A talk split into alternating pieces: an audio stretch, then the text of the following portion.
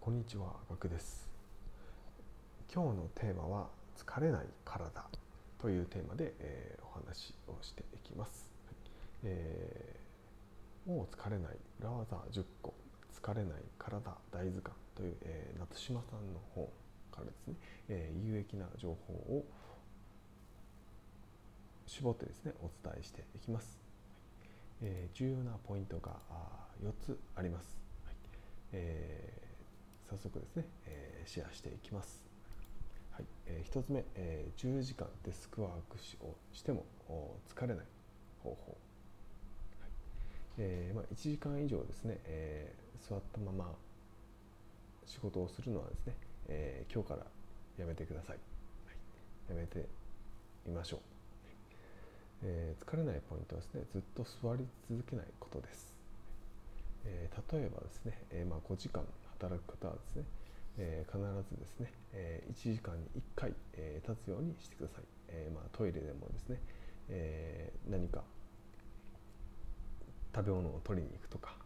お茶を入れるとか何でもいいので1時間に1回は必ず立つようにしてください、はい。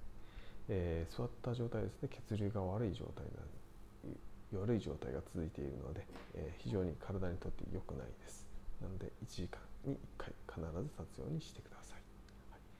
え2つ目、えー疲れない基本の歩き方です、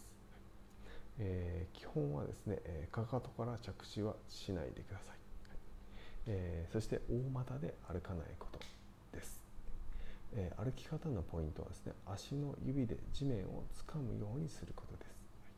はい、ぜひですねかかとから着地をしないことと大股で歩かないことを意識してみてください、え続いて3つ目です、えー熟睡するための睡眠環境の作り方。えーおすすめの方法が2つあります、はい。え1つ目はですね、え晩ご飯の時間をですね早めることです、えできればですね寝る3時間前までにご飯を食べ終えるのが理想です。2つ目、え40度から42度のお風呂に入ることです。シャワーではなくお風呂ですね、はい、で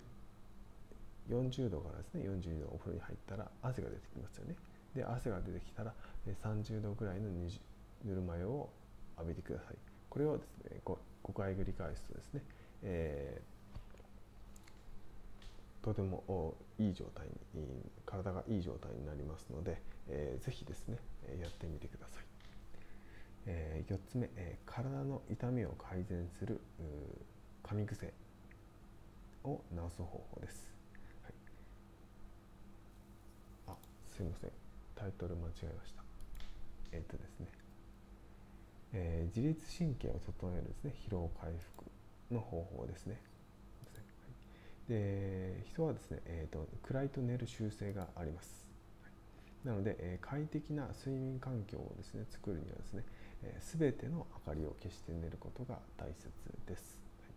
で間接照明をつけっぱなしで寝るっていうのもダメです、えーできればですねエアコンとかですね、えーまあ、運転ランプがついてますよね。はい、それらもですねできればですねカバーをかけてですね、えー明かりが見えないようにしてください、えーそうするとですね完全に暗い状況になりますので、え寝やすくなります、はい。えー以上ですね、え4つのポイントですねお伝えさせていただきました、え1つ目ですね10時間でスクワークしても疲れない方法。2つ目疲れない基本の歩き方。3つ目、えー熟睡する睡眠環境の作り方、え4つ目は自律神経を整える方法ですね、はい。えー以上の4つになります。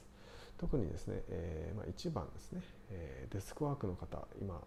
多いと思います。特にですねリモートワークで在宅になってですね、えー動くことが少なくなってる可能性っていうのは結構あるかなと思っていて僕もまあその一人なんですけども、えー僕はですねもうそもそもですね仕事をですね、えーいわゆるリモートワークなんですけども座ってやってないんですよね、えー逆なんですね。逆休憩する時だけ座る。で仕事をする時は立った状態でやっている。要はですね、えーとタンスの上にですね、えー、ノード PC を置いて、えーやってます、はい。えー、最初はですねずっと立ったままでやるって結構辛いんですけど、まあえーと、25分に1回ですねポモドーロテクニックっていうポ,、まあ、ポモドーロテクニックっていう時間管理術があるんですけども、まあ、そのポモドーロタイマーっていう機能を使ってですね25分に1回ですね、えー、休憩を5分間入れてですねその時だけ座る。それ以外は立っているっていう状態で、えー、仕事をしてます。それだとですね、えーまあ、血流は悪くならないですし、えーまあえー、カロリーもですねちょっと消費されるんで、まあ、ダイエット効果もあるということで、えまあ、無理ない程度にですね、えーと、やってみるのはおすすめかなと思っています。はいえー、ぜひですね、えー、ためになったと思う方はですね、えー、何か実践してみてください。はい、そして、えー、いいねやフォロー、まあ、コメントなどアクションしていただけるとありがたいです。ちらのチャンネルではですね、え、ビジネスハックやライフハックを毎日1本お届けしております。過去放送もですね、150本以上ありますので、えー、気になったタイトルのものはですね、聞いていただけるとありがたいです。えー、それではまた明日お会いしましょう。ではでは。